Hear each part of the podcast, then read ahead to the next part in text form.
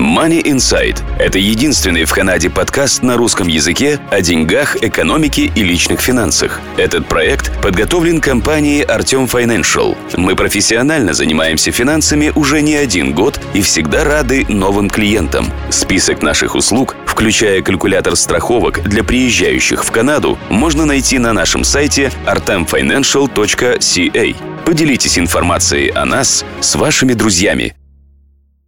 Добрый день, дорогие зрители. Спасибо, что присоединились для этой презентации. Презентация рассчитана для жителей Канады, для тех, у кого есть свой бизнес, для тех также, у кого есть свой бизнес и есть работники в этом бизнесе, но не обязательно. Некоторые советы я буду давать для людей, у кого нет работников, кроме них самих. И некоторые вещи неприменимы в провинции Кубек, но тем не менее, если они будут неприменимы или не работают по-другому, я буду это упоминать.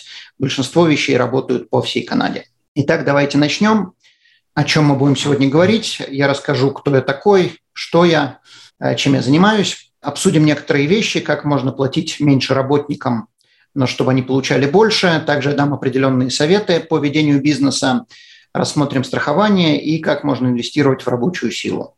Я занимаюсь финансами уже 15 лет. Э, я начал в Кубеке, работал в Альберте в двух э, канадских банках, CIBC и RBC. Все мое образование, связанное с финансами, было только в Канаде. Я до Канады не учился, не занимался финансами. У меня три образования. Один механик самолетов, один программист и, соответственно, третий – это э, financial advisor. И 15 лет последних я посвятил именно тому, что связано с финансами. Четыре financial planning designation. Э, designations, как я уже сказал, все они были сделаны в Канаде. У меня также написана книга о финансах. Я написал ее, пока я работал в банке RBC. И когда закончил ее, выпустил. У меня заняло три года ее написать. Некоторые вещи в этой книге уже нерелевантны, потому что она была написана несколько лет назад. Э, но большинство вещей, э, вся финансовая система в Канаде, она описана там. Также у меня очень много видео. Мы выпускаем подкасты, мы выпускаем видео. Подкасты вы можете послушать на сайте Money Insight или на нашем канале, э, на YouTube-канале. Там будет много презентаций. Большая часть того, что я описывал в книге, есть на этом канале бесплатно. Если вы э, приглашаете туристов в Канаду, то мы продаем страховки для приезжающих в Канаду. Вообще все, что связано со страхованием людей, мы всем этим занимаемся. Сегодня некоторые вещи обсудим. Основной сайт – это Artem Financial. И также у нас есть э, финансовая группа, которая уже 7 лет. Сложно предположить, но уже мы прошли такой рубеж. Более 8 тысяч участников в этой группе, огромное количество обсуждаемых тем. Насколько я знаю, это единственная русскоязычная финансовая группа в Канаде. Если у вас есть приезжающие туристы, и вы хотите получить какую-то информацию или как продлить визу, или что можно посетить э, в разных провинциях, то мы создали специально бесплатный сайт для приезжающих в Канаду. Пользуйтесь. Там много информации. Мы также собираем информацию, если можно что-то еще предоставить туристам, мы пытаемся туда это запихнуть. И если у вас есть какие-то идеи, какие-то сервисы, которые мы не предоставляем, которые могли бы предоставить, мы всегда ищем не только эти сервисы, но также людей, которые нам помогут предоставить эти сервисы и бесплатно, и платно. Начнем с презентации.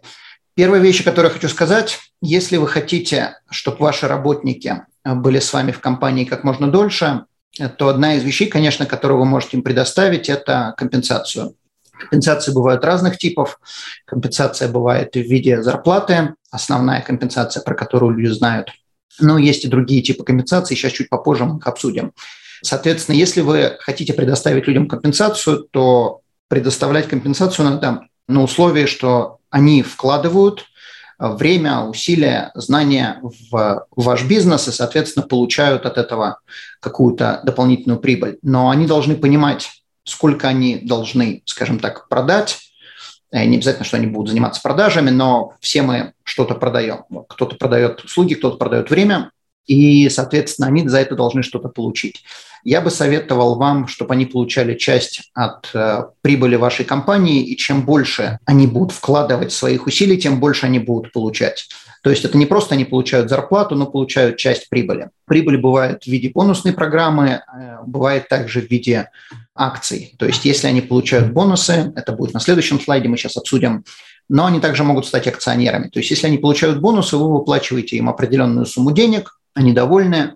Если они становятся акционерами, то они участвуют не только в прибыли, ежегодной прибыли вашей компании, но они также участвуют в росте вашей компании. И поскольку акции имеют тенденцию расти, если компания растет, увеличиваются доходы, то, соответственно, их часть, если у них есть акции, их часть бизнеса тоже увеличивается.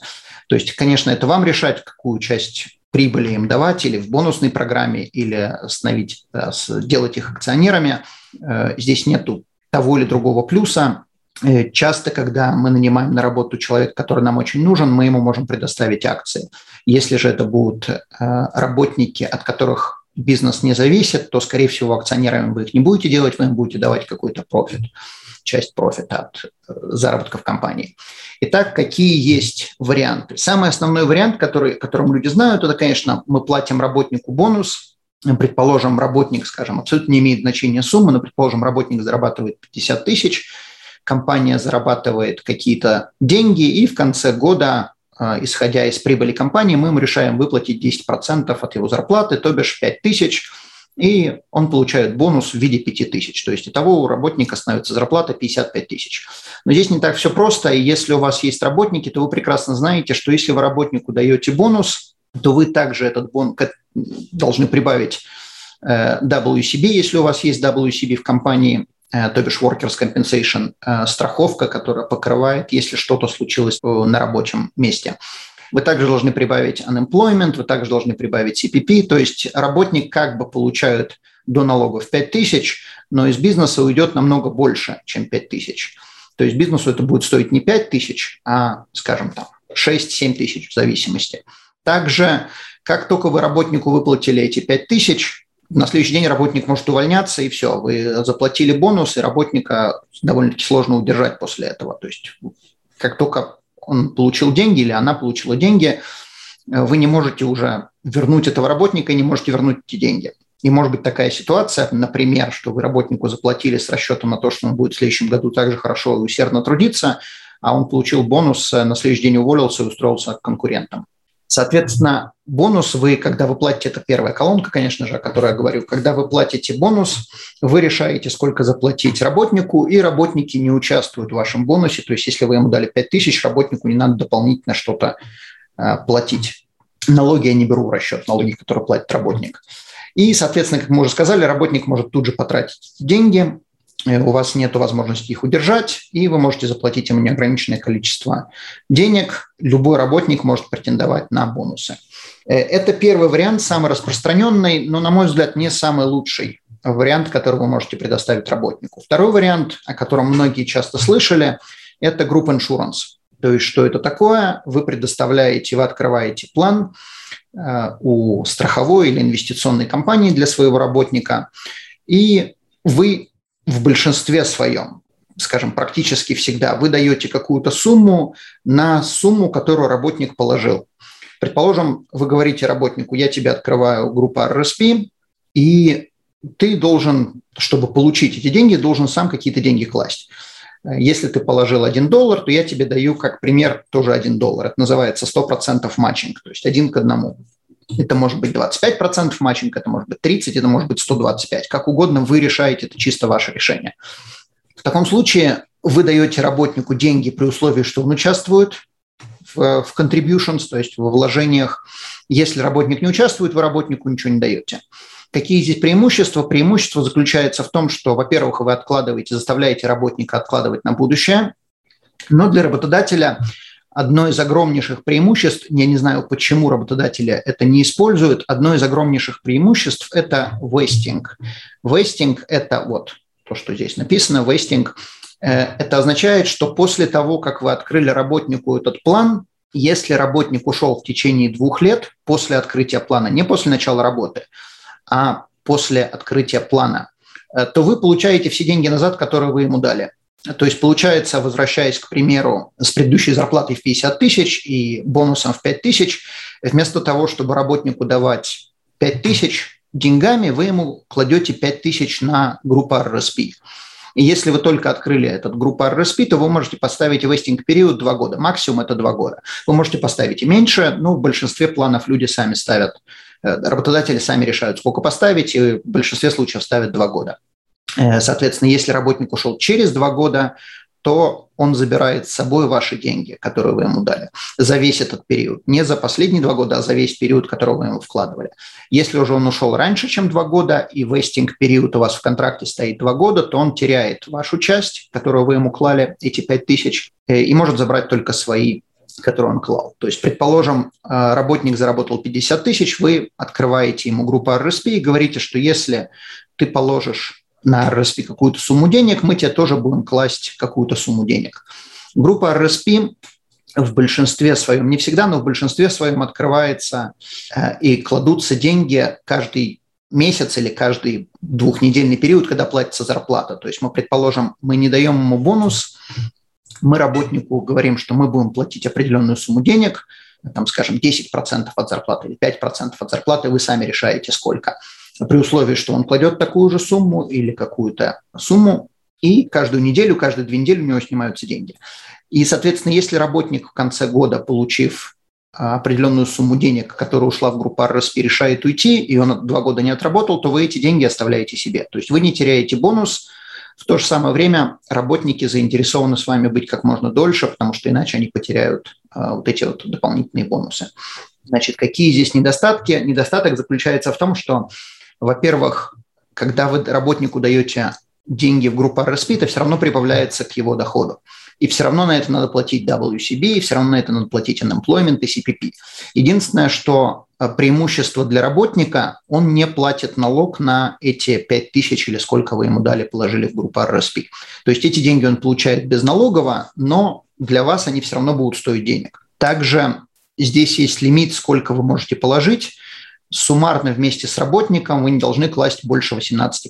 То есть это лимит, который устанавливает CRA. В большинстве компаний такого не будет. Вы, скорее всего, не превзойдете этот лимит, потому что редко работодатели кладут 9%, и работник также кладет, предположим, 9%, итого 18%.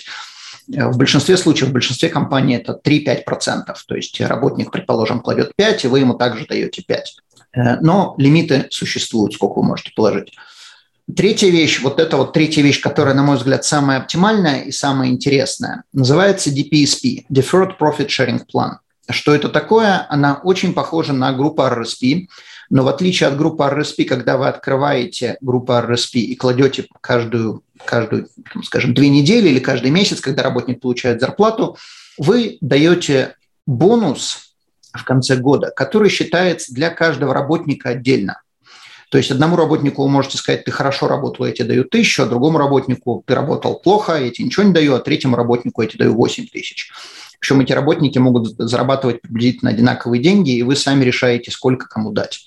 Это не будет процент от их зарплаты, это будет процент от того, насколько они хорошо работали, насколько хорошо у вас компания заработала деньги.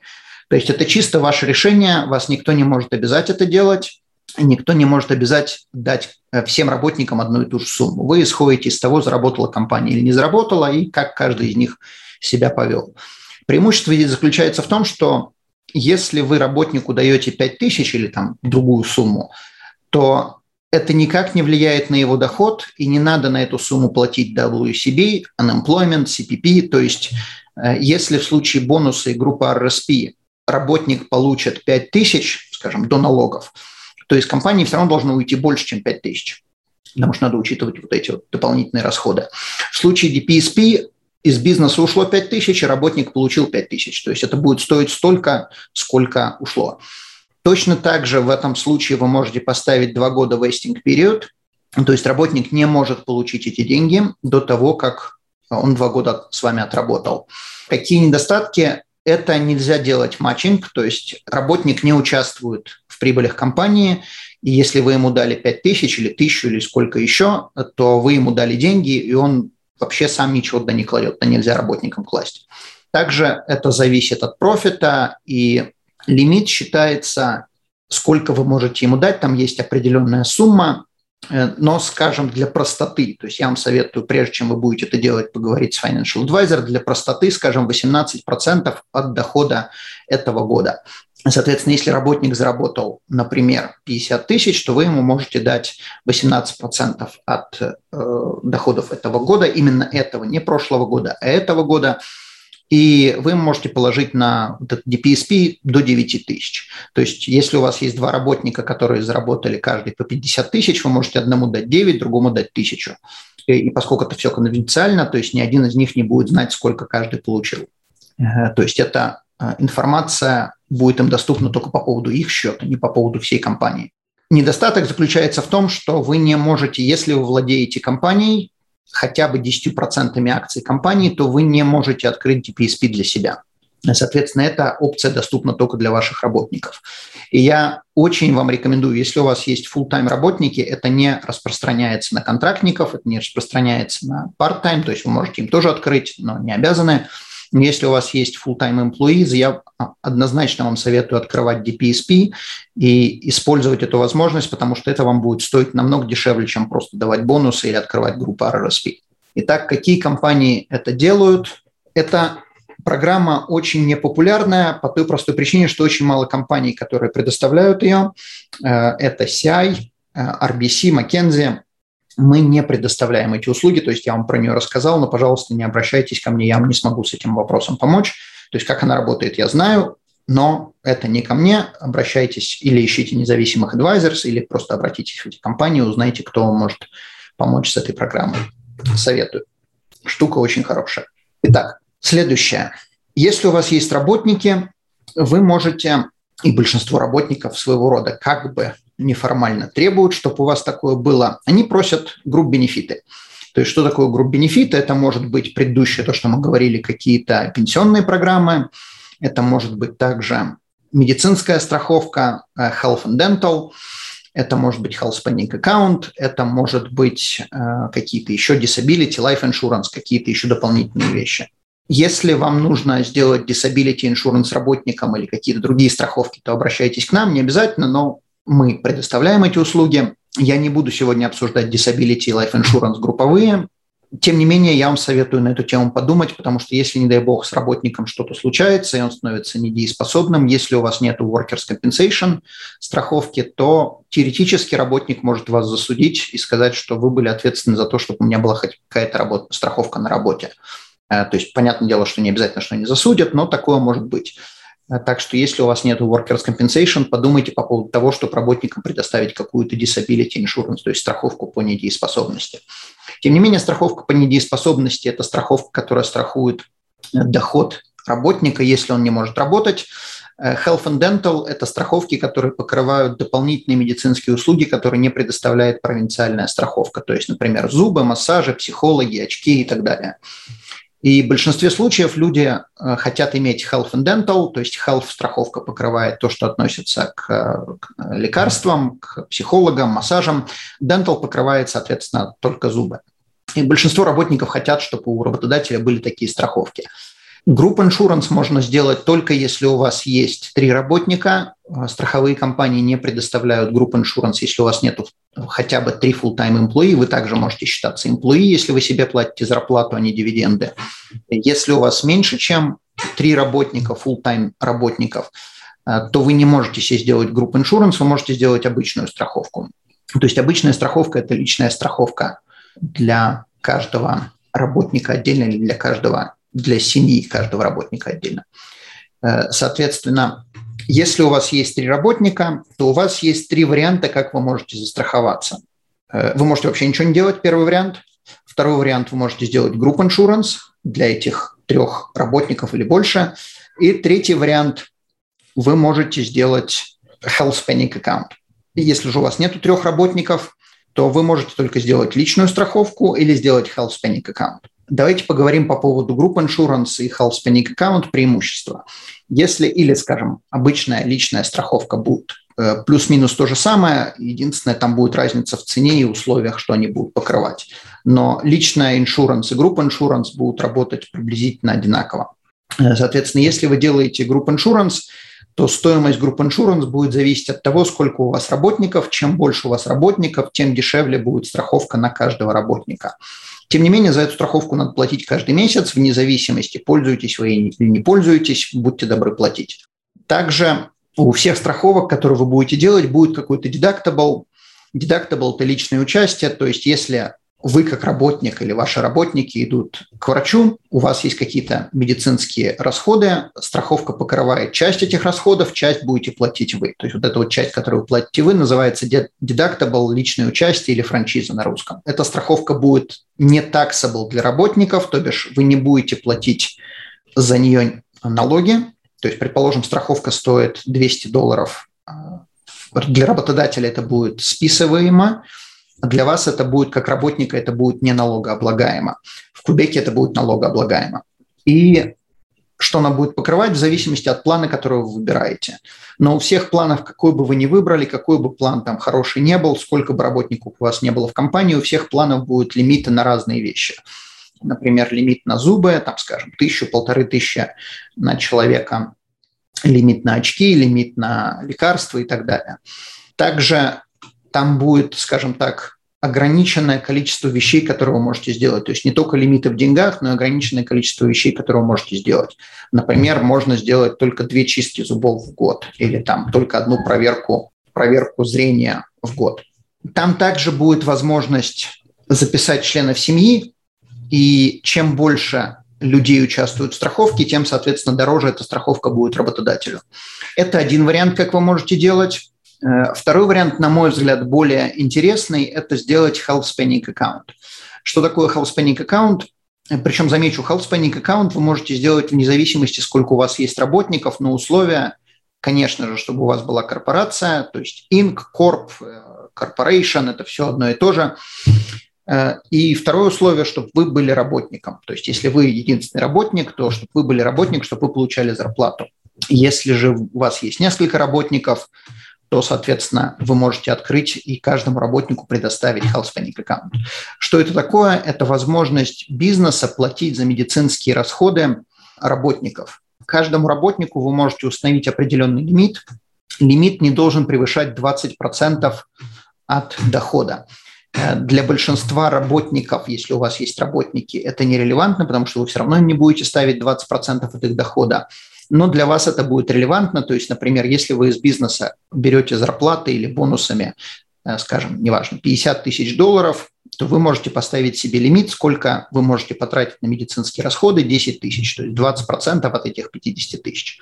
Сколько вы зарабатываете дивидендами, никого не интересует. Главное, сколько вы зарабатываете на ТИФО, то бишь это зарплата или бонус себе вы ставите какой-то лимит, скажем, неважно, 10 тысяч долларов, эти 20% от 50 тысяч, работникам вы должны поставить что-то reasonable. То есть CRA говорит, что если вы открываете Health Panic аккаунт, вы должны предоставить лимиты для всех full-time employees. Это относится только к full-time employees, и вы можете сделать part-time, но вы не обязаны, и вы не можете сделать для контрактников это.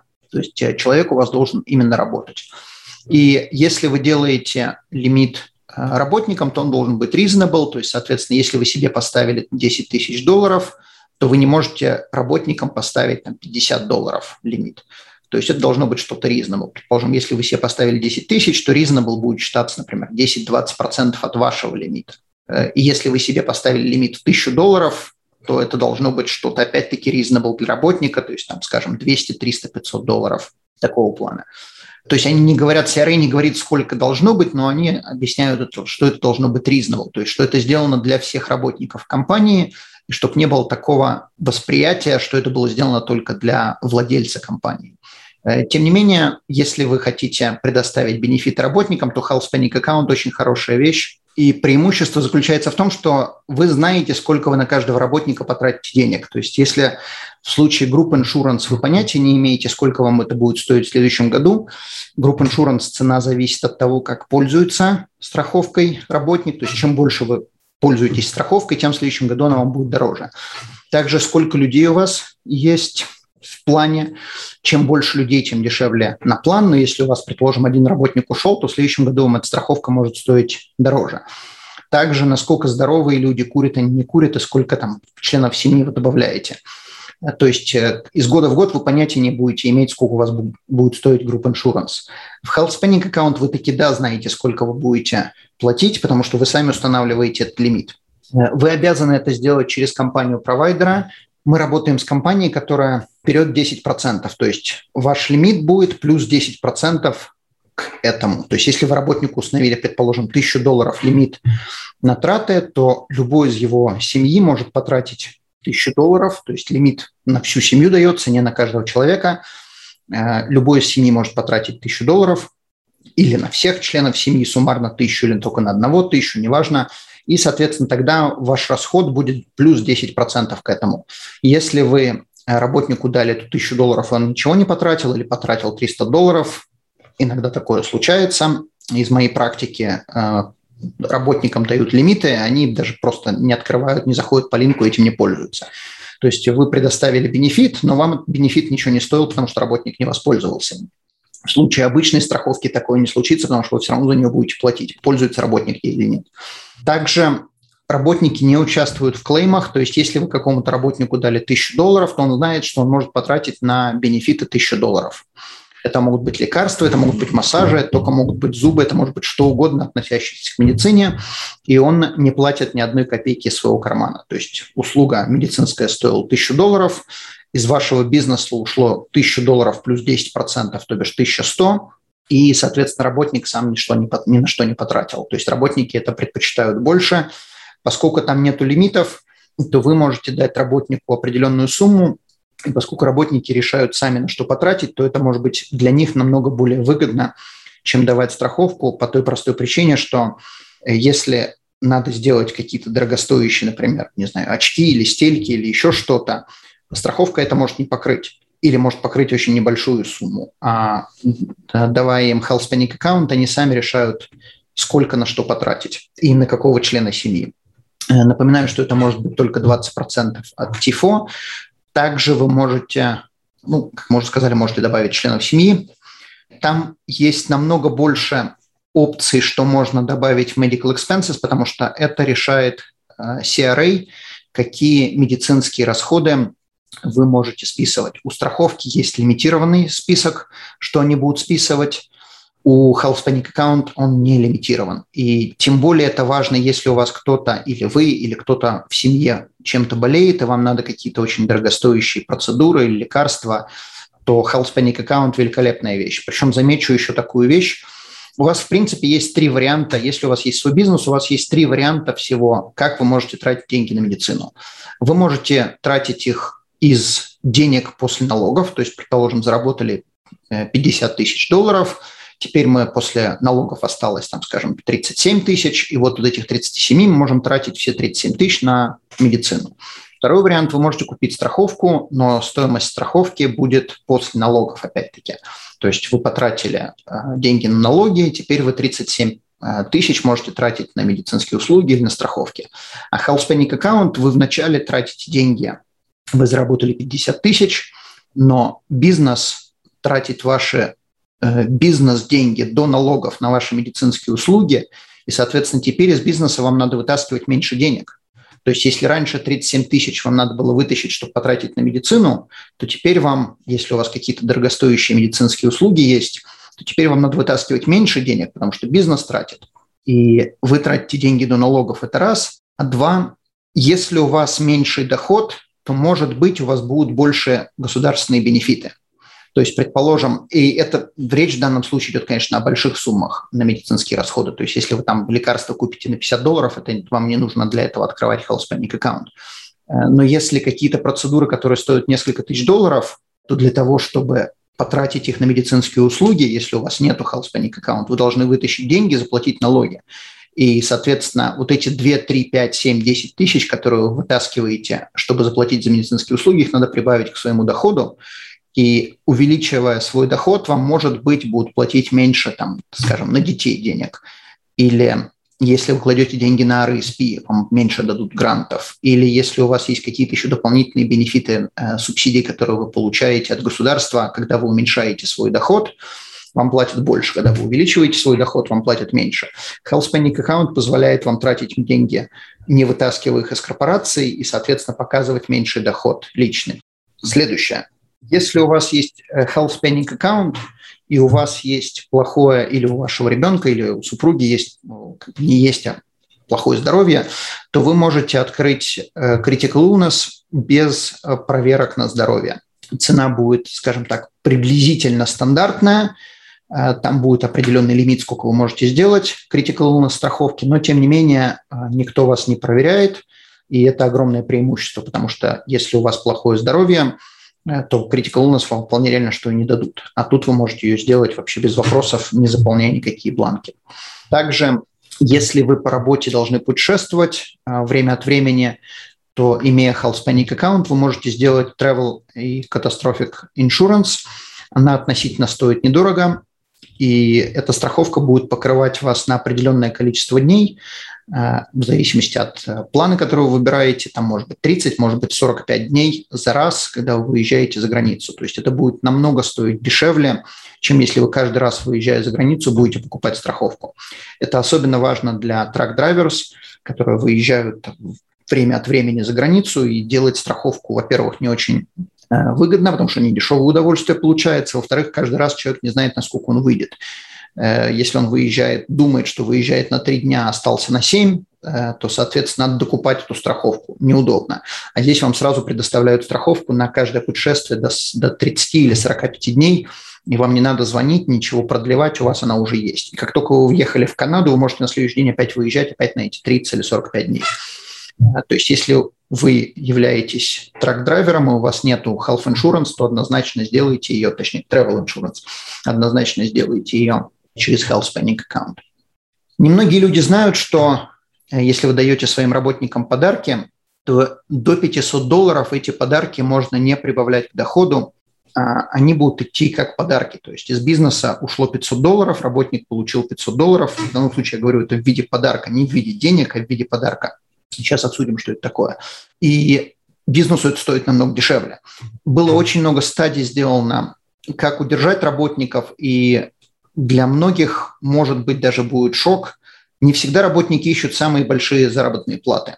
Очень часто работники ищут отношения к себе, когда в компании к ним, к ним относятся как к людям, и когда их уважают, и когда их э, ценят. И один из видов, э, как вы можете оценить своих работников, это дарить им, например, на день рождения, или на Крисмас, или еще что-то, какие-то подарки. Э, подарки могут быть какие угодно, ну, понятно, должно относиться, скажем так, в виде подарка, а не в виде денег. То есть если вы даете гифт-карточку, то это не будет считаться подарком. Если вы даете э, монеты, это не будет считаться подарком. Но если, предположим, купили им кофемолку или там коляску к дню рождения, ребенок родился, вы купили коляску им до 500 долларов, то это будет считаться как подарок. Поэтому я вам советую учесть этот момент. Если у вас работник отработал больше пяти лет, то вы можете дополнительно давать на каждую пятилетку еще дополнительно 500 долларов в виде подарка, не в виде денег. Э, то есть немного сэкономит вам денег в виде CPP, и э, unemployment и других э, поборов.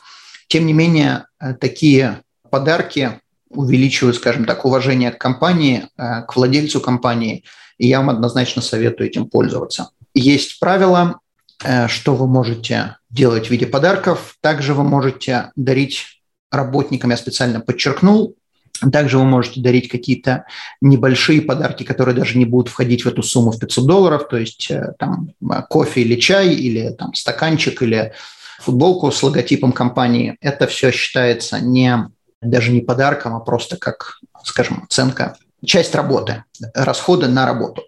Э, поэтому тоже пользуйтесь э, время от времени подарить э, работнику чашку для чая или подарить красивую какую-то упаковку чая. Неплохо, вы полностью списываете как расход компании, но в то же самое время работнику приятно, и, на мой взгляд, это важно делать такое. Это не бенефит, это просто совет, что вы можете делать. Э, совет, поскольку я часто работал, с, работая в банке, я работал со small business, и люди приходили и спрашивали, как же, э, что же делать. Э, если у вас есть бизнес, и ваши работники время от времени должны что-то покупать, например, они там посылают кому-то конверты, они там покуп... нужно им купить ручку или там, не знаю, какую-то мелочь, и это безумно неудобно было работникам тратить свои собственные деньги, потом сабмитить реситы, Э, вы им должны были делать рефанд, э, не очень приятно, и вот часто бизнес-оунеры спрашивали, как сделать кредитку для работников. Есть два варианта. Вы можете сделать кредитку отдельно для работника. Часто это не самый лучший вариант, сейчас объясню почему. В большинстве случаев вы им просто сделаете authorized user кредитку с ограниченным лимитом, сколько они могут потратить. То есть, например, если у вас есть своя личная кредитка, Э, замечу, для бизнеса не нужно пользоваться бизнес-кредиткой. Это э, банки создали иллюзию, что если у вас есть бизнес-аккаунт, вам надо открыть бизнес-кредитку. На самом деле ничего подобного, вы совершенно никому ничего не обязаны, CRA не требует, чтобы у вас была бизнес-кредитка. Главное, чтобы у вас были реситы и доказательства, что вы потратили деньги. А какой кредиткой вы это платили, своей или бизнес, или еще какой, или вообще наличка, не имеет никакого значения. Э, соответственно, если у вас есть обычная своя личная кредитка, вы можете э, дать, э, заполнить одну анкету и дать новую кредитку работнику, и вы устанавливаете лимит, сколько этот человек может потратить. Не надо в банке рассказывать, что вы это делаете для работника, по большому счету их это не должно вообще интересовать. Если у вас есть бизнес-кредитка, и вы хотите дать authorized user кредит карт, то это будет намного сложнее. Это все очень просто сделать, если у вас есть личная кредитка. Обычно заполняется э, одна форма, вы расписываетесь, ставите какой лимит вы хотите этому человеку дать, там, скажем, 200, 300, не знаю, 50 долларов, сколько угодно. Э, этот лимит потом можно изменять, если его недостаточно или, наоборот, слишком много дали. И это будет одна и та же кредитка, то есть две разных кредитные карточки на один и тот же счет. И, и соответственно, когда человек тратит деньги вы получаете стейтмент, в нем написано, что он потратил деньги, но в таком случае человеку не надо думать о том, чтобы посылать вам реситы, получать рефанды. То есть он потратил деньги, у вас есть э, ресит или у него есть ресит э, на трату, и все, и вы потом просто оплачиваете эту кредитку сами. Если вы человеку даете кредитку, чтобы он пользовался кредитку от бизнеса, то на многих кредитках есть какие-то бенефиты – если человек сам будет пользоваться этими бенефитами, то эти бенефиты для человека налогооблагаемы. В большинстве случаев бенефит – это кэшбэк, то есть если человек потратил 100 долларов, предположим, кэшбэк 1%, то теперь человек имеет право на 1 доллар заработанный. Если этот бенефит, бенефит будет относиться к человеку, и он будет тратить свои деньги, в смысле, он будет тратить на себя этот 1 доллар, то тогда этот 1 доллар будет для человека налогооблагаемым. Но если есть какие-то бенефиты, которые идут параллельно, например, Air Miles, то есть отдельная, э, то, что называется loyalty а программа, человек для бизнеса потратил деньги, и у него есть Air Mile, он пришел в магазин, что-то купил, его спросили, есть ли Air Miles, он сказал, да, э, карточкой провели, заработали Air Miles. Air Miles будет не налогооблагаемо, но кэшбэк, который заработали на этой кредитке, это будет налогооблагаемо. Соответственно, если, конечно, кэшбэк будет к человеку не иметь никакого отношения, и кэшбэк вы получите – то тогда это не будет налогооблагаемо. Также э, интересная вещь, тоже советую взять это незаметку, небольшие суммы, тем не менее, все равно приятно. Если у вас люди работают овертайм или если вы должны э, доставить, иногда доставлять домой, э, брать такси для этого, э, для них это будет не налогооблагаемо, а для вас это может быть э, списываемо. То есть если вы им покупаете какую-то еду, например, или их доставляете домой, на такси, тогда вы это можете списывать, и советую это иметь в виду. То есть если они работают овертайм в офисе, и вы им купили там какой-то ужин, то для них это никак ну, не записывается к доходу. В то же самое время, если вы будете покупать каждый день ужин, то, конечно, это будет добавляться к их доходу. Идем дальше. Опять-таки, это не бенефит, я просто очень советую это использовать. Есть разные э, сайты, онлайн-сайты, на которых можно получить разное образование или взять какие-то курсы. Я очень советую, э, чтобы вы своих работников продвигали учиться. То есть, конечно, чем больше они будут знать, тем больше будет шансов, что они будут хотеть больше зарплаты или будут больше искать работу, но в то же самое время если вы будете заставлять их учиться, ну, заставлять в хорошем плане, не толкать и с палкой э, стоять над ними. Если они будут э, интеллектуально развиваться, то они будут больше заинтересованы в этой работе. То есть если э, люди просто ходят на работу и выполняют то, что им сказали, не очень интересно. Но в то же самое время, если они знают, что их ценят и толкают их на больше, скажем так, интеллектуальной деятельности, то в целом людям это нравится. И чем больше они будут знать, тем, соответственно, больше вы можете в бизнесе заработать. Есть некоторые курсы, э, которые предоставляют именно курсы для образования, а не для бумажки. То есть просто какое-то какое действие, например, как там, YouTube пользоваться, например, или как какая-то маркетинговая стратегия. Я нашел на Udemy вот этот первый курс, первый сайт. Я на нем нашел, например, курсы по э, биткоину, по криптовалютам. Довольно-таки интересно. Недорого стоит. То же самое интересно. Быстро за 2-3 за часа вы можете узнать очень много о какой-то теме, которая вас интересует.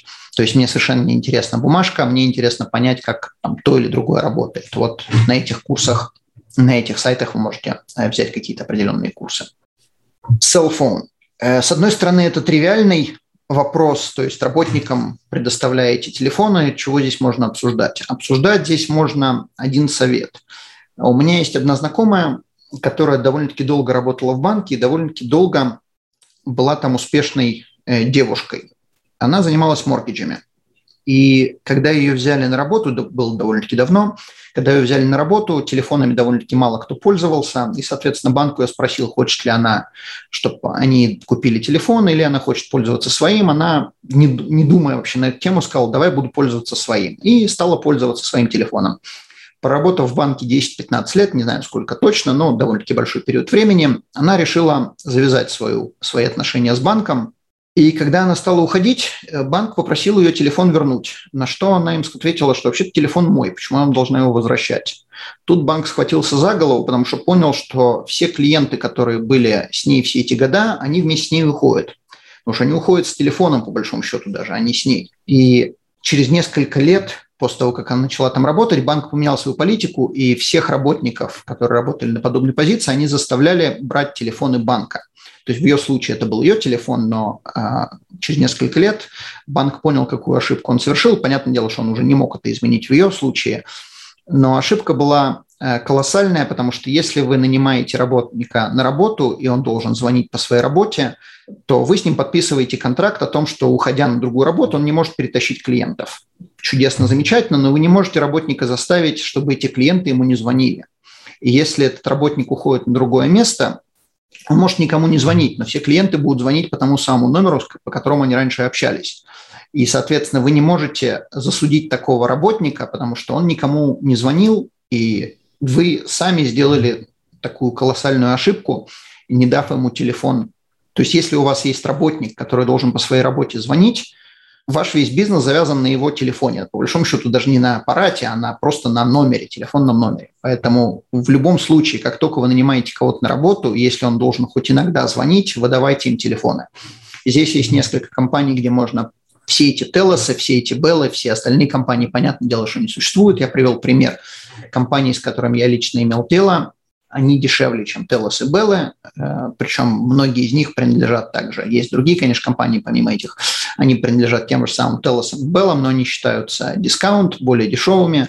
У них у всех есть unlimited планы, и за 30-40 долларов вы можете работнику предоставить какой-то телефон и спать спокойно, что если работник уйдет, телефон останется с вами. Компьютер тоже это совет, это не столько что можно делать, сколько можно как-то немного сэкономить. Э, если у вас есть или вам нужны, э, нужны какие-то программы, часто люди покупают разное софтвер в, в каких-нибудь дорогих Best Buy или э, Staples, Staples. Не обязательно это делать там. Я все лицензии, которые нужны, легальные лицензии, то есть это не шарашкина контора, вы все можете купить на eBay. И также это дешевле будет, чем официальных сайтов. То есть если вам нужен антивирус, там firewall или еще что-то, вы можете зайти на eBay и купить те же самые лицензии, от людей, которые являются дилерами а, этого софтвера в два-три раза дешевле, чем на официальном сайте самого сайта. То есть я ни разу не покупал э, ни один софтвер с антивирусом у самой компании, производящей антивирусы. Я всегда покупал на eBay и всегда был намного дешевле. Путешествия. Э, значит, это совет, который я даю. Тем не менее, обязательно, прежде чем вы будете это делать, поговорите с своим бухгалтером, как, что, почему. То есть это информация in general, но имейте в виду, не делайте без того, чтобы вы поговорили с бухгалтером. Вы можете путешествовать за счет бизнеса. Как это работает? Довольно-таки просто. Э, если вы находите какую-то конференцию которая, или семинар, который вам надо посетить для бизнеса, а не так сложно найти тему, которая относится к любому бизнесу, маркетинг, sales, э, что-то еще, что будет у любого бизнеса, не знаю, там, конференция, связанная с LinkedIn, например, как э, продвигать себя в LinkedIn или в Facebook. И на основании этого вы можете поехать. Преимущество заключается в том, что поездку вы списываете э, как расход для бизнеса, и если вы летите всей семьей, то, соответственно, вся семья помещается в том же самом отеле, в той же самой комнате. Комната не стоит ни дешевле, ни дороже, потому что обычно комната все равно рассчитана на 4-5 человек – Вы также можете списывать машину. Понятное дело, что вы можете списывать, если вы должны передвигаться по городу. Они это находятся прямо в аэропорту. Отель не находится прямо в аэропорту. И также часть денег вам выделяется, что вы можете потратить на еду. Обратите внимание, это можно делать при условии, что вы можете притянуть за уши конференцию, семинар, встречу с клиентом, но все это надо делать. То есть если вы приехали на семинар, но там ни разу не были, то это не будет считаться, что э, вы это сделали для бизнеса. Это должно быть сделано для бизнеса, на семинаре вы должны появиться, и если у вас CRA попросят подтверждение, вы должны подтвердить, что вы действительно на этом семинаре были физически. То есть как вы это будете доказывать, я не знаю. В некоторых случаях вы можете показать таг, например, что вы там были, или какую-то запись, что вы там были, или подтверждение от семинара потом «Спасибо, что вы к нам приехали», но CRA может потребовать, что докажите, что вы действительно там участвовали. Дальше. Вот это интересная вещь, которую многие люди не используют, но э, я считаю, что нужно. Я делал вебинар на тему бизнеса, на тему налогов личных, на тему налогов бизнес. Э, я не буду углубляться. Э, если вы не поймете, советую показать этот слайд своему бухгалтеру, и чтобы он вам более подробно объяснил. Напоминаю, когда вы платите налоги лично, есть градации. От сих до сих такая налоговая ставка, от сих до сих такая налоговая ставка. Это называется marginal tax rate. То есть чем больше у вас доход, тем больше э, становится налоговая ставка. Когда у вас есть бизнес, если ваш бизнес зарабатывает до 500 тысяч, в большинстве провинций это 500 тысяч, то у вас налоговая ставка на доходы бизнеса, она одна, в большинстве провинций это порядка 12%. То есть там может быть у кого-то 13, у кого-то 11, ну плюс-минус 12%. То есть на доходы бизнеса вы платите 12%. То есть если вы, предположим, зарабатываете, как пример, 100 тысяч лично, то у вас налоги не будут идти на все 100 тысяч, они будут идти от одной суммы до другой, от следующей до следующей, от следующей до следующей, такая ступенчатая э, градация. Когда вы зарабатываете 100 тысяч в бизнесе, то налог будет вот эти, скажем, 12%, и на все 100 тысяч вы будете платить 12%. Преимущество заключается в том, что если вы, предположим, зарабатываете лично большие деньги, то нет смысла их вытаскивать. Точнее, если вы зарабатываете, если бизнес зарабатывает большие деньги, и вам эти большие деньги не нужны лично, то вы не вытаскиваете просто то, что вам не нужно для жизни. Если вам для жизни надо 50 тысяч, то нет смысла из бизнеса вытаскивать еще дополнительные 50 тысяч, если вы заработали 100. Вы эти 50 тысяч экстра оставите в бизнесе, и тогда в налогов заплатите меньше, чем если бы вы эти деньги вытащили из бизнеса. И, соответственно, вот эти вот излишки, которые вы оставили в бизнесе, вы можете инвестировать. Инвестируете вы, конечно, их после налогов. Предположим, э, скажем, вы заработали, бизнес заработал 100 тысяч, и вам для жизни надо 60 вы вытаскиваете 60, вы платите налоги на свои 60, и у вас в бизнесе остается 40. Соответственно, на 40 вы должны заплатить вот эти вот 12% налогов. После налогов у вас осталась какая-то сумма денег. Вот эту сумму денег вы можете инвестировать. И проинвестировав эти деньги, если они, скажем, удвоились, утроились, удестерились, не суть важно, выросли на 5%, когда вы продаете инвестицию, у вас образовывается capital gain – то бишь capital gain – это то, что вы продали, купили за одно, продали за другое выше. Половину от этого capital gain будет налогооблагаемо для бизнеса, а вот вторая половина будет не налогооблагаема. Предположим, 12% от 40 – это будет, скажем, не 12, скажем, 10% от 40 тысяч будет 4 тысячи. То есть если вы, у вас в бизнесе осталось 40 тысяч, и ваша налоговая ставка, скажем, 10%, Э, бизнес-налоговая ставка 10%, то есть у вас в бизнесе после налогов осталось 36 тысяч, которые вы можете проинвестировать. Если вы проинвестировали 36 тысяч и удвоили, у вас стало 72 тысячи. Если вы продали эти 72 тысячи, то, соответственно, 36 тысяч у вас будет э, прирост. Но налог вы платите не на 36 тысяч, а только на половину от этих 36 тысяч. То есть 18 тысяч будет налогооблагаемо для бизнеса, а 18 тысяч вы можете вытащить из бизнеса без налогов, вообще без налогов. И если вы вытаскиваете вот эти 18 тысяч без налогов, то для вас это не будет доходом.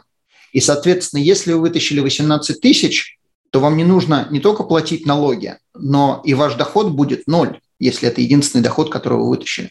Что это дает? Это дает вам то, что вы можете, например, получать больше бенефитов от государства. То есть, например, детские деньги или э, гранты на RSP, или бонды на RSP, или еще какие-то поблажки, э, которые вы получаете из-за того, что ваш э, доход очень низкий. Я вам советую взять вот этот вот capital gain опцию э, на вооружение. Если вы не совсем поняли, о чем я говорю, обратитесь к своему бухгалтеру, чтобы он объяснил более подробно. Но смысл заключается в том, что инвестиции вы делали не лично, а через корпорацию. И когда вы продаете э, свои инвестиции, которые выросли в цене, половину от прироста капитала вы можете вытаскивать себе лично. Это называется через Capital Dividend Account. Я не хочу вникать, что это такое. Это не аккаунт как таковой, это просто формальное название, как это все вытаскивается. И, соответственно, вы не платите налог на вот эти вот половину от прибыли, на вторую половину платит налог бизнес. И вытащив деньги через Capital Dividend Account, соответственно, вам надо вытаскивать уже меньше денег для вашей жизни, как зарплату или дивиденду, и платить меньше налогов лично. Конечно же, как же э, обойтись без рекламы? Это наша реклама на сегодня. Если вы э, слушаете, а не смотрите этот э, вебинар, то реклама о страховках для приезжающих в Канаду. В Канаду информацию вы можете найти на сайте touristinsurance.ca. Как меньше платить налогов, если вы работаете из дома? Это относится именно к вам как к работодателям. Есть у вас работники или нету, не особо важно. Важно будет только три вещи. На следующем слайде мы поговорим про какие три вещи, какие три вещи я имею в виду. В большинстве случаев вы вытаскиваете деньги из бизнеса или зарплатой, или дивидендами. Э, ну, зарплаты я имею в виду, бонусы э, тоже входят в зарплату.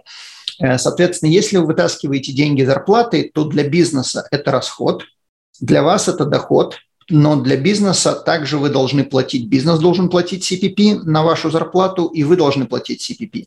И одна из причин, почему люди не вытаскивают деньги из бизнеса зарплатами, это потому что не хотят платить вот этот лишний CPP. А сумма, на которую вы должны платить CPP, она из года в год сейчас будет до 2025 года расти и процент будет расти, и сумма, с которой начисляется этот CPP, тоже лимит, точнее, не сумма, а лимит, с которого вы должны начислять этот CPP, тоже увеличивается. Э, поэтому большинство людей предпочитают вытаскивать дивидендами. Но вытаскивая дивиденды, вы не можете класть деньги в CPP, э, то есть, с одной стороны, это хорошо, с другой стороны, если вы не кладете деньги в CPP, вам также не положено CPP по disability. А, если что-то случилось, и вы никогда не откладывали деньги в CPP, то вы можете рассчитывать только на себя, государство вам ничего платить не будет. А, то есть CPP по disability вам не положен. CPP – это канадская пенсионная система, а, которая начинается в 65 лет, но если вы стали инвалидом до 65 лет, то вам положены деньги по CPP также, если вы откладывали. Также, если вы кладете деньги, точнее, если вы вытаскиваете деньги как дивиденды, то вам не положено RSP RUM. То есть RSP Room создается только зарплатой. И из года в год вы решаете, сколько вытащить зарплату, сколько дивидендов вы можете вытаскивать. Или зарплату, или дивиденды, или какой-то микс на ваше усмотрение. Это то, что большинство людей знает. Это, скажем так, стандартные вещи. Ничего нового я здесь, я думаю, не открыл. То есть тот, кто вытаскивает деньги из корпорации, себе это прекрасно представляет. Э, вот третья вещь, про которую я хотел бы говорить – Э, это немного отличается от зарплаты и дивидендов, это rental income. Что это такое и когда это работает? Для того, чтобы сделать rental income, надо, чтобы соблюдалось три условия. Вам нужно, чтобы у вас была корпорация, нужно, чтобы вы работали из дома и наличие своего дома. Э, то есть, если вы рентуете, сами живете, рентуете, то это не подходит. Также, если вы не работаете из дома, то эта стратегия работать не будет. То есть, когда эта стратегия работает, например, у вас есть какой-то сервис-бизнес, или у вас парикмахерская дома, или еще что-то, соответственно, не обязательно, что вы работаете из дома полностью, а, но какую-то работу вы совершаете, то есть вы можете куда-то ездить, где-то работать, но если вы делаете, занимаетесь админ, например, админом, административный админ, работой из дома, и списывали до сих пор э, расходы, э, связанные с, э, с utilities, с property taxes, то вот эта вот стратегия, она намного лучше, чем просто списывать расходы. В чем она заключается? Если выполняются вот эти вот три условия, то ваша корпорация может снять у вас помещение. То есть, предположим, корпорация у вас снимает одну комнату, и, предположим, корпорация платит вам тысячу долларов. То есть, что это означает? Что ваша корпорация сняла у вас помещение 1000 долларов, для вас это доход, rental income, для корпорации это расход, она снимает помещение. То есть с точки зрения налогов ничего особо не изменилось. Вы из корпорации могли раньше вытащить или дивидендами, или зарплатой. В третьем случае вы вытаскиваете это rental income. То есть для корпорации точно такой же это расход, как и зарплата. Но преимущество заключается в том, что поскольку это rental income, то корпорация не платит на вас никакой CPP. И вы на эти деньги, которые вы получаете, на эти тысячу долларов, вы тоже не платите никакой CPP. То есть из корпорации у вас ушло тысячу долларов, и вам зашло тысячу долларов. То есть расход ни, ни CPP нету, ни unemployment нету, ни WCB нету, ничего дополнительного нету. То есть вышло 1000 долларов, зашло 1000 долларов. И поскольку это rental income, то rental income создает RRSP room. То есть теперь, имея 1000 долларов или 12 тысяч в год э, rental income, то вы, соответственно, можете 18% от этих 12 тысяч положить на RSP. Возвращаясь на секундочку сюда, если у вас есть зарплата, то вы создаете CPP и RSP room. Если у вас есть дивиденды, у вас ни CPP, ни RSP нету. А если у вас есть rental income, то для корпорации это точно такой же расход, для вас это точно такой же доход. То есть в плане налогов ничего не изменилось. Но что изменилось, вы можете класть на RSP, и вы не кладете на CPP. Также здесь нету определенной суммы, которую вы должны платить корпорации. То есть это может быть 1000 долларов, это может быть 1100, это должно быть что-то reasonable но CRA к вам не придет с претензией и не скажет, а почему вы заплатили на 50 долларов больше, э, чем должны были. По большому счету им все равно, потому что для них они получают точно такой же налог. И вы точно так же это списываете, как если бы вы платили зарплату. Разница, как я уже сказал, заключается в CPP, но CRA CPP не особо интересует. Э, то есть это должно быть что-то reasonable, вы не можете платить 20 тысяч rental income за один стол, который вы как бы арендуете у себя дома, но определенную сумму, там, скажем, тысячу долларов в месяц, это reasonable сумма. Еще одно преимущество, если, предположим, у вас двое супругов, у вас есть бизнес, а второй супруг или не работает, или зарабатывает намного меньше вас, и он не работает в вашем бизнесе, вы не можете ему платить ни зарплату, ни дивиденды, потому что этот человек не работает у вас в бизнесе. Тем не менее, если у вас есть rental income, то дом принадлежит в большинстве своем вам обоим, и теперь по 50 процентов каждому из вас, то есть по 500 долларов, скажем, каждому из вас приходит доход, и вы можете таким образом перетащить часть дохода на второго супруга, который зарабатывает меньше. То есть если раньше вы этому супругу не могли платить 6 тысяч, то есть половина от этих 12 тысяч в год, то сейчас вы можете легально платить как rental income 6 тысяч. И человек платит намного меньше, супруг платит намного меньше э, налогов, и он не должен платить никакие CPP. То есть в этом заключается огромное преимущество этой стратегии. Тем не менее, поговорите с бухгалтером, конечно, э, на тему того, как это правильно делать. Страховка с возвратом денег для владельца бизнеса. Этим занимается только Desjardins Insurance. Как я уже сказал, мы это делаем, но не обязательно, что если вы захотите с Desjardins это сделать или с другим агентом, пожалуйста, делайте. Просто имейте в виду, что вот эту стратегию, которую я буду рассказывать, она работает с Desjardins Insurance. Значит, что такое critical illness страховка? Critical illness страховка – это страховка, которую вы делаете на случай критического заболевания. Если с вами что-то случилось в большинстве страховых контрактов по Critical Illness, есть 25 или 26 болезней, самые основные – это инсульт, инфаркт и рак. Но там также есть и multiple склерозис, и слепота, и глухота, и потеря конечностей, и э, ожоги, и кома, и пересадка органов, и не дай бог, список, но самые основные – это рак, инсульт, инфаркт из этого списка. И если человек заболел этим заболеванием, то надо прожить определенное количество дней, 30 дней. Если человек прожил, то вот вам деньги, э, делайте, что хотите с этими деньгами. Стратегия в данном случае заключается в следующем. Страховка заключается между бизнесом и человеком лично. Но большую часть денег стоимости страховки платит именно бизнес. То есть человек платит какую-то часть, и бизнес платит большую часть ни для кого это не tax deductible. То есть неважно, кто платит, бизнес или человек, это списывать с налогов никак нельзя. Это все платится после налогов. Но преимущество заключается в том, что если человек зарабатывает большие деньги, то он должен платить большие налоги.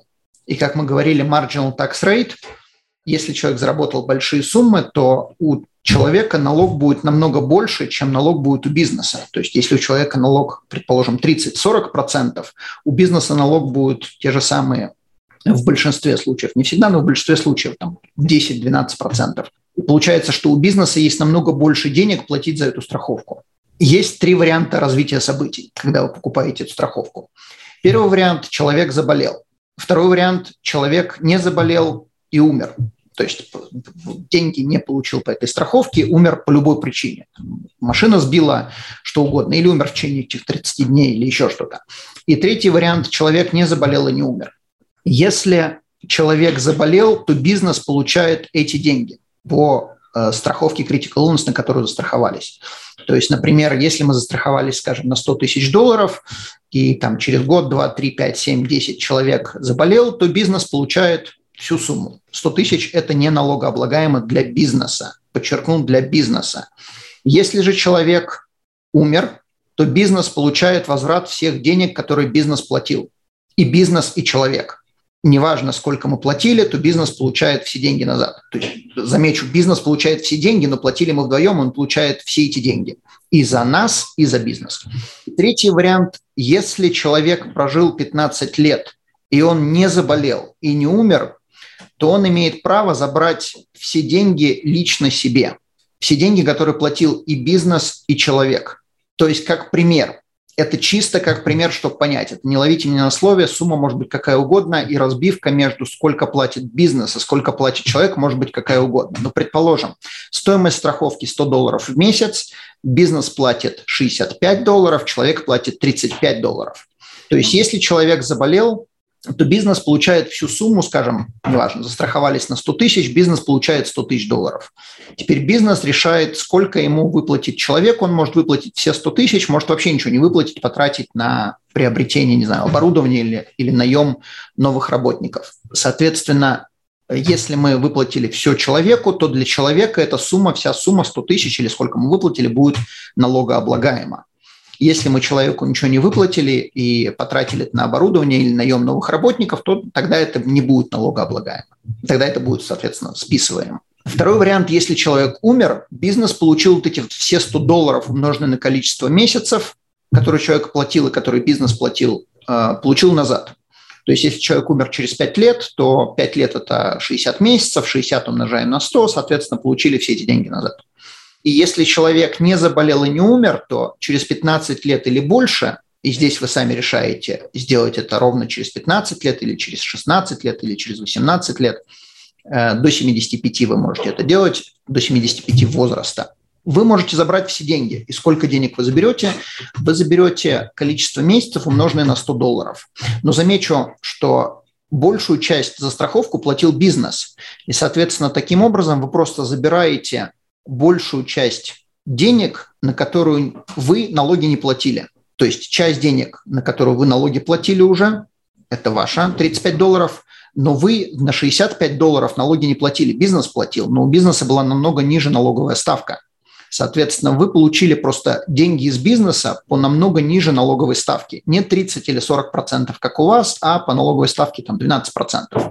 Замечу, эта стратегия работает на сегодня. И Дежардан отличается тем, что она специализируется конкретно на этой страховке. То есть все остальные компании не любят эту страховку, они не занимаются конкретно этим продуктом. Соответственно, если вы будете делать эту страховку, делайте ее только с Desjardins Insurance. Если налоговый кодекс поменяется, на данный момент он позволяет это делать. И Дежардан не только специализируется на этой страховке, но он несколько раз обращался в письменном виде в CRA, и CRA подтверждала в письменном виде, что да, эта стратегия имеет место быть, и пока оно так работает. Соответственно, э, риск заключается в том, что сегодня оно работает, как оно будет работать через 25 лет, никто не знает. Будет ли это налогооблагаемо, будет ли это списываемо, будет это, как это будет в плане налогов, никто не знает. То есть э, то, что вам Дежардан заплатит деньги, если вы заболеете, или вернет деньги, если вы не заболеете, это случится. Но как это будет в плане налогов, никто не знает. То есть сегодня это безумно выгодный продукт. То есть вот в этом заключается основной риск. Идем дальше. Инвестировать в работников. Очень часто вы слышали такой концепт, что надо инвестировать в работников, надо инвестировать в работников, надо инвестировать. Как инвестировать в работников, никто никогда в жизни не объяснял. То есть некоторые вещи я вам сегодня сказал, вы можете купить, предположим, там, сделать инвестиции, вы можете купить ему health insurance, но своего рода это не инвестиция, то есть вы не можете привязать работника, завтра он ушел, и в чем инвестиция заключается. Сегодня я вам расскажу концепт, который, на мой взгляд, и является той самой инвестицией в работников, вне зависимости, где эти работники находятся. Два варианта. Первый вариант вы можете купить страховку Critical Illness на работника, не на себя. То есть как бы на себя это тоже может действовать, но это не имеет особого смысла э, в данной стратегии.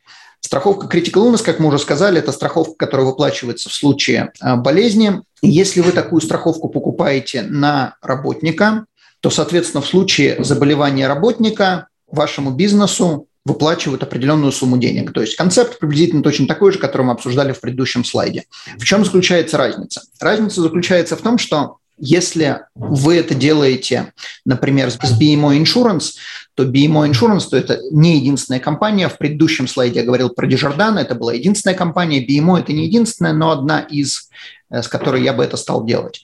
BMO позволяет возврат всех денег через 15 лет. То есть приблизительно то же самое, что мы говорили в Desjardins Insurance, но все выплаты будут производиться именно компанией, не работникам, не вам лично, а именно компанией. То есть у вас компания владеет этой страховкой, вы покупаете страховку на работника. Если работник заболел, вашей компании выплачивают сумму денег, на которую вы застраховали работника. То есть, там, скажем, 100 тысяч долларов, те же самые 100 тысяч долларов.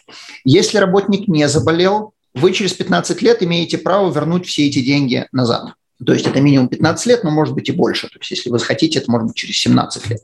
То есть возвращают количество месяцев, которые платили, или количество лет, которые платили, умноженное на стоимость. То есть цент, в цент сколько заплатили, столько возвращают обратно бизнесу. И также, если работник умер, то вам возвращают все деньги назад, неважно, когда работник умер. Преимущество заключается в том, что вы делаете это на работника, но работник не обязан у вас работать всю свою оставшуюся жизнь. То есть, если вы делаете на работника, и работник ушел через год, через два, через три э, с вашей работы, то вы оставляете эту страховку. И в случае заболевания вашего работника или уже бывшего работника, вы получаете эти деньги, ваш бизнес получает эти, деньги. То есть своего рода вы э, покупаете инвестицию, которая зависит от здоровья вашего работника. Конечно, с одной стороны, это может показаться кому-то кощунством, почему я должен покупать или работникам может показаться кощунством, почему на, на мне кто должен, на моем здоровье кто должен заработать. В то же самое время у этой стратегии есть определенный смысл. Э, когда вы покупаете такую страховку, вы заинтересованы в, в вашем работнике. То есть вы не делаете это с точки зрения того, чтобы заработать, вы делаете это с точки зрения того, что если что-то случилось, у вашего бизнеса есть деньги заменить этого работника. Но когда работник уже не работает, он может сказать, я не хочу. Он не имеет права. То есть было уже несколько прецедентов. Работники судили компании бывших работодателей и требовали, чтобы работодатели отменили страховки. Э, суды они проигрывали, потому что страховку заключали, когда заключали, и тогда этот работник был важен компании. Соответственно, то, что он сегодня не важен, это не имеет значения. Страховку работодатель имеет право продолжать.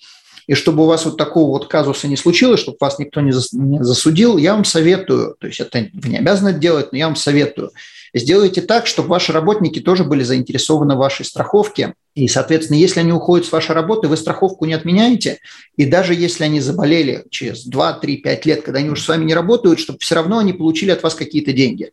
Вы можете это сделать так, чтобы они в любом случае получили деньги, даже когда вы ее отменяете, а можете сделать так, что они получают деньги только в случае невыплаты, э, в случае заболевания, извиняюсь, в случае заболевания.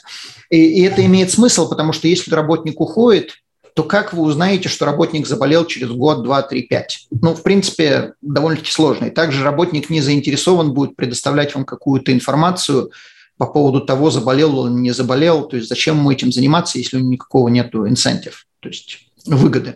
Если вы работнику даете, там, скажем, как пример, 20-25% от выплаты в случае заболевания, то работник уже заинтересован, потому что для работника это будут своего рода бесплатные деньги. То есть, если он не заболел, окей, ничего страшного, он на этом ничего не потерял. Но если он заболел, то он получает просто деньги, и за это он ни копейки не платил в эту страховку. В то же самое время, если он не заболел, и он у вас уже не работает, и вы не хотите эту страховку за нее платить, то через 15 лет вы просто возвращаете все деньги себе назад в бизнес. И для бизнеса это не налогооблагаемо. Причем, если с первой стратегии я вам говорил, что э, налогообложение может измениться, то в данном случае я очень сомневаюсь, что налогообложение может измениться, потому что за эту страховку вы платите из денег бизнеса после налогов. И, соответственно, когда вы получаете эти деньги назад в бизнес, то вы не будете, скорее всего, никогда платить на них налоги, потому что это премиум, то есть стоимость этой страховки, э, за которую вы уже платили налоги. То есть вам просто вернули ваши назад. Поэтому э, здесь своего рода беспроигрышная ситуация. Если человек заболел, бизнес получил деньги. Если человек не заболел, вы вернули себе деньги. А если человек умер, неважно когда, то вы опять-таки получили себе деньги назад. То есть основной риск, который здесь существует, скажем так, два основных риска, которые существуют. Это будет ли скажем, такая же инфляция, как сегодня, потому что если вы получите деньги через 15 лет, может быть, они уже ничего не будут стоить. И второе, будете ли вы вообще 15 лет в бизнесе существовать? Потому что если вы в бизнесе просуществуете 2 года и закроете эту страховку, ну и зачем вы тогда ее делали? 2-3 года вы платили за нее, а уже назад ничего не получите. Но если у вас бизнес established, то есть стоит на ногах хорошо и никуда не денется, то бизнес заключает страховку, и причем ваша жизнь не имеет вообще никакого отношения. Это бизнес владеет страховкой. Даже если вы умерли за эти 15 лет, бизнес может продолжать существовать и можете продолжать платить за него. Это первая стратегия. Вторая стратегия похожа, но она еще более интересная. Вторая стратегия – это вот то, что реально называется инвестиция.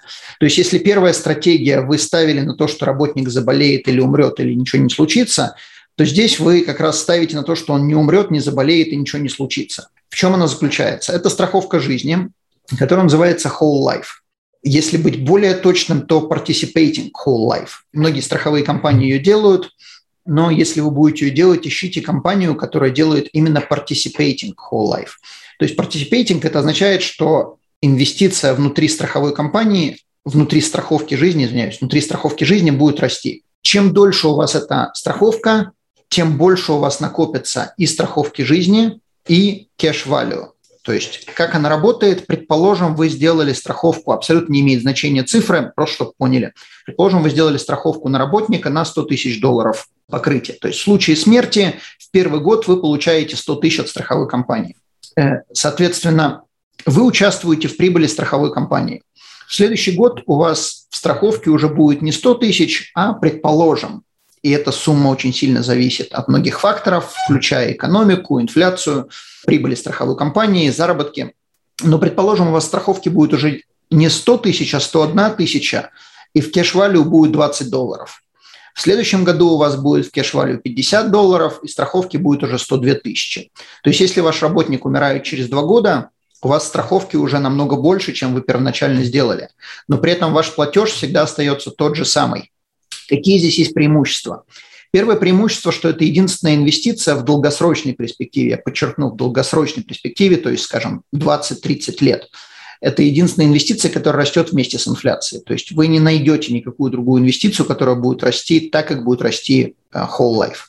То есть ни одна, ни одна инвестиция, которую бы вы не взяли, не может вам гарантировать в долгосрочной перспективе рост. То есть если вы берете э, ETF, акции, облигации, недвижимость, землю, не знаю, газовые баллоны, что угодно, э, не обязательно, что они будут через 20 лет стоить больше, чем они стоили 20 лет назад. А вот со страховкой с Whole Life, Participating Whole Life страховкой, это именно так и будет. Она из года в год растет. Мы не знаем насколько, но в долгосрочной перспективе она только растет. Она не может быть меньше, чем она была в прошлом году. Она может быть такая же, но она не может быть меньше. То есть первое преимущество, она растет вместе с инфляцией, и с годами она растет. И value растет, то бишь инвестиционная часть, и life insurance растет. То бишь если человек умер, ваш бизнес получает сумму э, whole life.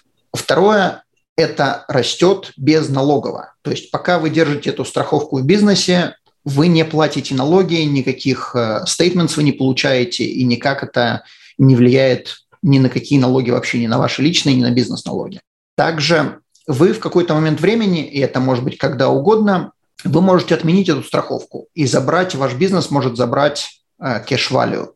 То есть вот те самые 20 долларов, 50 долларов или неважно, сколько у вас там с года в год накапливаются, вы можете в какой-то момент сказать, все, больше не хочу платить, забрать эти деньги, и это будет инвестицией.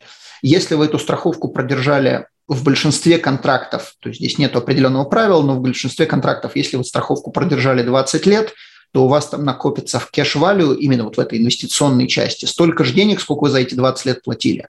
То есть если работник умер э, через 20 лет, например, то у вас будет, вы получите whole life намного, конечно, больше, чем вы платили. Но если вы страховку отменяете, то грубо через 20 лет вы получите те же самые деньги назад. Второе, эти деньги можно взять в долг. То есть если, предположим, у вас там накопилась большая сумма денег, и вам, вашему бизнесу нужны какие-то деньги, но вы не хотите отменять страховку, вы можете одолжить эти деньги, и страховая компания с радостью вам это сделает. И если вы одалживаете, вы должны платить проценты, но вы не обязаны вообще никогда эту сумму возвращать, вы обязаны только платить процент. Проценты reasonable, скажем, там 5-6% годовых в зависимости от инфляции. Также, если работник умер, то вы получаете все деньги без налогов. И здесь огромное преимущество есть, огромнейшее преимущество. Если помните, я говорил про э, Capital Dividend Account. Большая часть денег, я это здесь в слайде не записал, тем не менее озвучу. Большая часть денег от страховки жизни, когда человек умирает, можно вытащить владельцу этой компании или владельцам этой компании безналогово через Capital Dividend Account. Большую часть, когда я говорю большую часть, мы не знаем сколько, потому что это зависит, сумма, безналоговая сумма зависит от того, через сколько лет человек умер. Какая-то сумма может быть налогооблагаема, большая часть будет не налогооблагаема. Чем дольше вы продержали эту страховку, тем больше будет сумма не налогооблагаемая, которую вы можете вытащить. Причем замечу, вы владеете бизнесом. Ваш бизнес покупает эту страховку на жизнь работника. И теперь, соответственно, когда работник умер, ваш бизнес получил неналогооблагаемую сумму. Большую часть этой суммы вы можете вытащить без налогов себе лично. И это никак не повлияет на ваши доходы. То есть это не налогооблагаемо, это нигде не указывается. Вы можете не вытаскивать, вы можете оставить это в бизнесе для развития бизнеса. Никто как бы, нам не говорит, что делать, но э, с точки зрения инвестиций это одна из лучших инвестиций.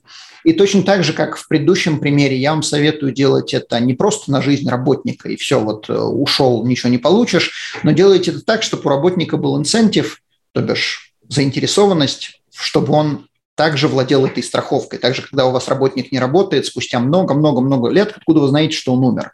И если он заинтересован в этой получении этих денег, то вы можете заключить с ним контракт, что для того, чтобы ему выплатили, там, скажем, 20-25%, наследники уже, то есть работник сам уж, конечно, не может это сделать, но наследники должны предоставить сертификат о смерти. И на основании этого вашей компании выплатят э, страховку. То есть для работника это будет бесплатный бенефит, чем дольше он живет, тем больше он заработает.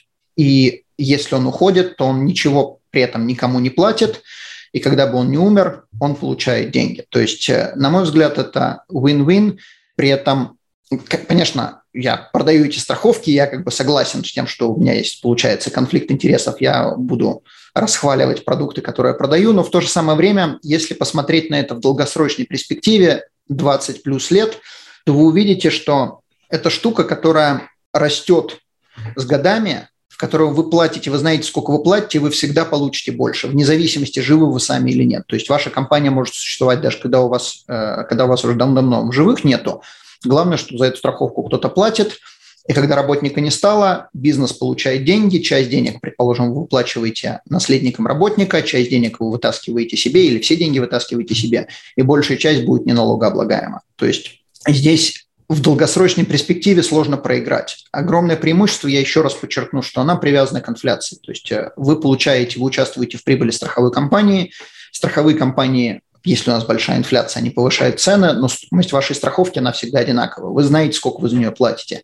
Причем в многих страховых контрактах подобной страховки можно ее оплатить за 10 или за 20 лет полностью. То есть вы оплатили, она у вас есть, она у вас растет, она у вас работает, но вы через 10 или через 20 лет больше никогда за нее не платите. Вот, в принципе, и схема, о которых я сегодня хотел рассказать.